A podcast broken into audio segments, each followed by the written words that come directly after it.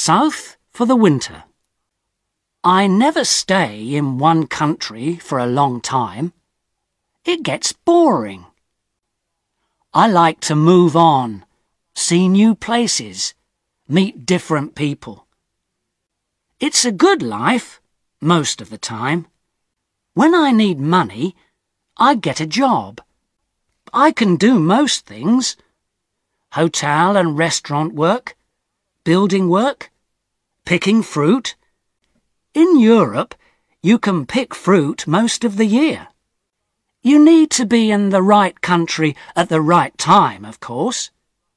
It's not easy work, but the money's not bad. I like to go south in the winter. Life is easier in the sun, and northern Europe can get very cold in the winter. Last year, 1989 it was, I was in Venice for October. I did some work in a hotel for three weeks. Then I began slowly to move south. I always go by train when I can.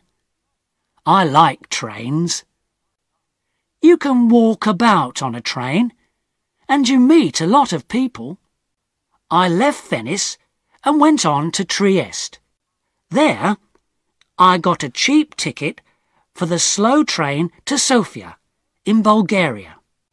This train goes all down through Yugoslavia and takes a long time, a day and a half. But that didn't matter to me. The train left Trieste at nine o'clock on a Thursday morning. There weren't many people on it at first, but at Zagreb more people got on.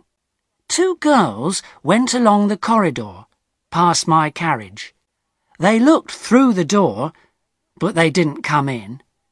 Then an old woman came in, sat down, and went to sleep. The two girls came back along the corridor and looked into the carriage again. The train left Zagreb, and I looked out of the window for about ten minutes. Then I went to sleep too. When I opened my eyes again, the two girls were in the carriage. They looked friendly, so I said, Hello. Hi, they said. You're American, I said. Or Canadian, right? American, the taller girl said. She smiled. And you're 23? Your name's Tom Walsh? You've got blue eyes? And your mum lives in Burnham-on-Sea, UK, right? How did you know all that? I asked. The second girl laughed. She looked at your passport. It's in your coat pocket. Oh, right. My coat was on the seat next. I took my passport out of my pocket and put it back in my bag. Who are you then? I asked. They told me. Melanie and Carol from Los Angeles, USA. They liked Europe, they said.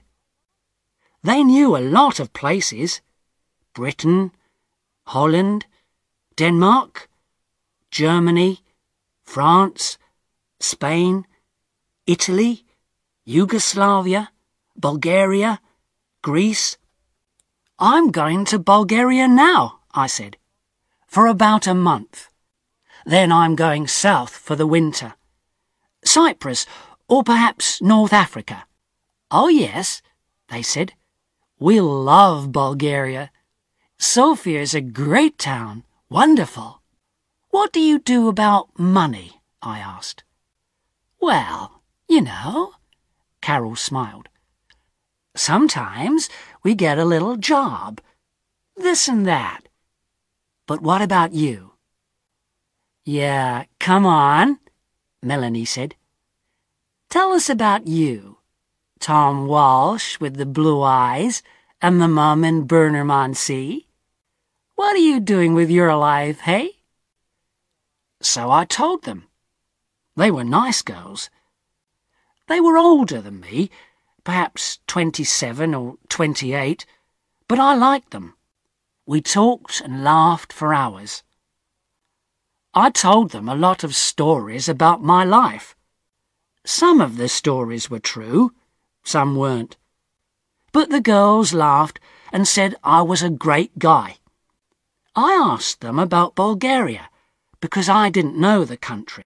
They knew Sofia well, they said. Hey, Carol, Melanie said. We're staying in Bela Palanka for a day or two. But let's go over to Sofia this weekend and meet Tom there. We can meet him on Saturday night at the Hotel Marmara. Yeah, it's a good hotel, Carol told me. Cheap, but good. What do you think, Tom? Great, I said. Let's do that. The train was very slow. We got to Belgrade at six o'clock in the evening and a lot of people got off. There were only me and the girls in the carriage then.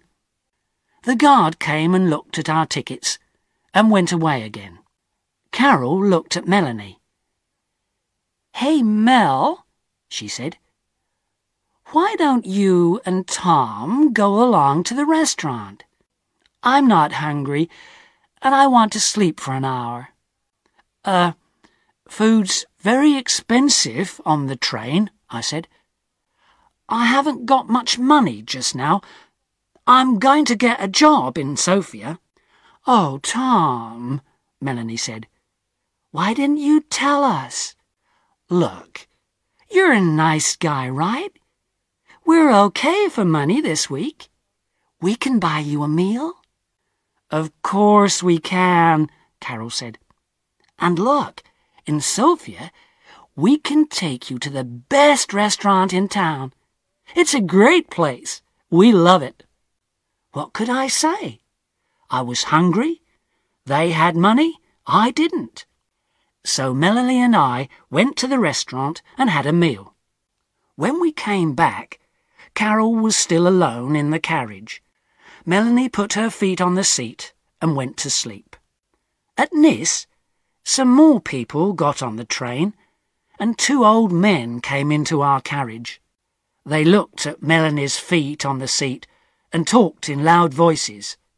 Carol laughed, and Melanie opened her eyes and sat up. Are we nearly there?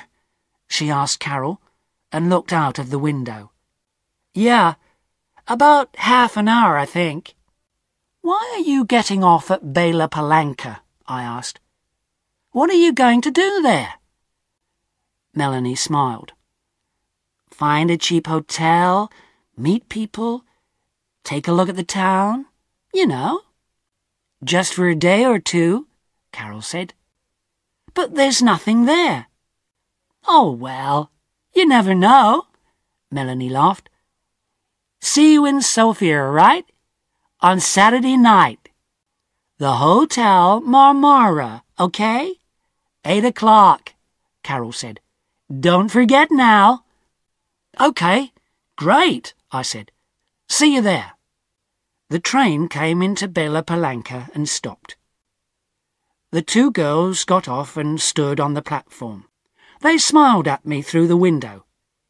Saturday, eight o'clock, Melanie shouted.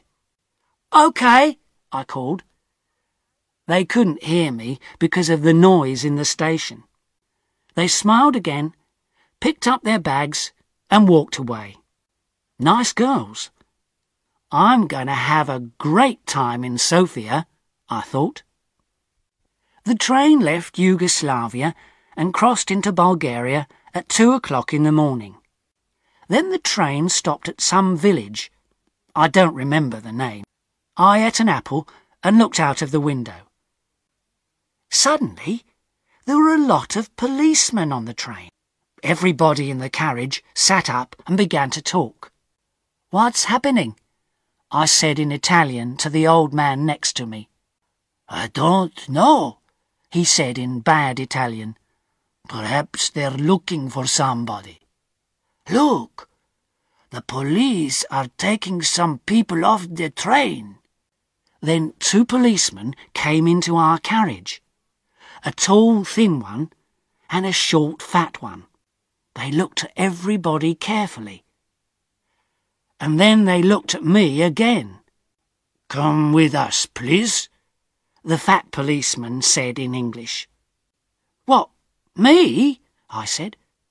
Why? What's the matter? And bring your bag with you, the tall policeman said. I began to ask a question, but policemen never like questions from young men with long hair. So I stayed quiet, picked up my bag, and went with them. In the station building, there were a lot more policemen and some people from the train. They were all young people, I saw. Some were afraid, some were bored. The police looked in everybody's bags, and then the people went back to the train. My two policemen took me to a table. Your passport, please, the fat policeman said, and open your bag. They looked at my passport, and I opened my bag. There was a young policewoman with red hair at the next table. She had a nice face, so I smiled at her, and she smiled back. Aha! the tall policeman said suddenly. All my dirty shirts and clothes were out on the table. The policeman picked up my bag and turned it over. Onto the table, out of my bag, fell packet after packet of US American dollars. Nice new dollars. Fifty dollar notes in big packets.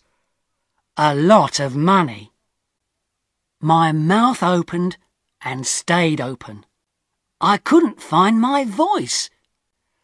I was suddenly a very interesting person and a lot of police ran up to our table and stood behind me. Fifty thousand, a hundred thousand, a hundred and fifty thousand. There's two hundred thousand dollars here, the tall policeman said. What an interesting bag, Mr. Tom Walsh. I found my voice again quickly. But it's not my bag, I shouted. There was a big, happy smile on that policeman's face. Well, he said, it's got your name on it. Look. So I looked. And of course there was my name. And yes, of course it was my bag. So how did 200,000 US dollars get into my bag? You cannot bring US dollars into this country, the fat policeman said. He had very short grey hair and little black eyes. He didn't smile once. But I didn't bring them, I said quickly. They're not my dollars. I never saw them before in my life, and... There was a lot of noise in the station. I looked out of the window and saw my train. Slowly, it began to move. Hey! I shouted. That's my train! The tall policeman laughed. It was a great day for him. Oh, no, he said. You're not getting back on that train. You're staying here with us, in our beautiful country. He smiled happily. So, I never got to Sofia on Saturday. I was very unhappy about that. I wanted to have a little talk with Melanie and Carol. Ask them one or two questions, you know. You're a nice guy, Tom. See you in Sofia, okay? Take you to the best restaurant in town. Yeah, Great. And I never got down to Cyprus or North Africa that winter. Oh well, I live and learn. It's not an easy life in prison, but it's warm in winter And the food's not bad. And I'm meeting some interesting people. There's a man from Georgia, USSR. Boris, his name is. He comes from a place by the Black Sea. He's a great guy. When we get out of here, he and I are going down to Australia. Brisbane, perhaps, or Sydney. Get a job on a ship. Start a new life. Yeah, next year's going to be okay.